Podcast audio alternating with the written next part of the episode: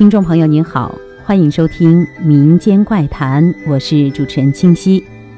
经常有朋友说：“嗨，这都是命呀。”可命运真的是早已注定的吗？今天我就给大家讲述一个真实的故事。八七年，村北楼家从内蒙要了个小子，要来的时候十一岁，楼家三个闺女，小女儿十岁。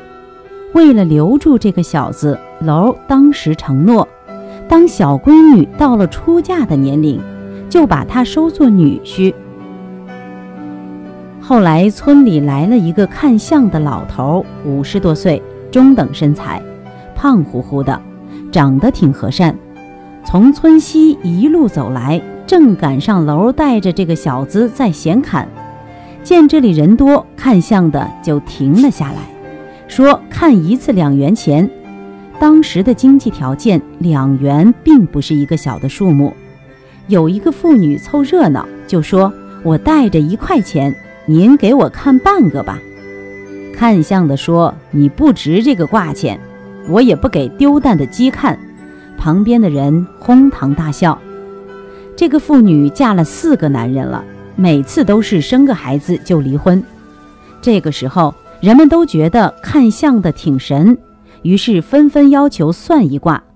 轮到楼的时候，看相的说：“命里没有莫强求，求来求去是冤仇。”又摸着要来的那个孩子的头说：“抱吧抱吧，跟这么紧有意思呀。”也没收楼的卦钱就走了，别人都听得一头雾水。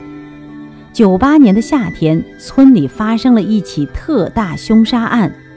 楼家的小女儿长得特别俊俏，在线纺纱厂上班，看上了同厂的一个小伙子。不料楼要来的这个内蒙的孩子不答应，说你早就是我的了。楼的小闺女之后就不回家了。七月的一天晚上，内蒙小子就把这丫头从厂里叫出来。说他们的爸爸心脏病发作了，然后把他骗到了一座大桥上，用事先准备好的绳子给勒死了，然后又回到家，用斧子把楼媳妇砍死，把楼砍成了重伤，之后这个小子也自杀了。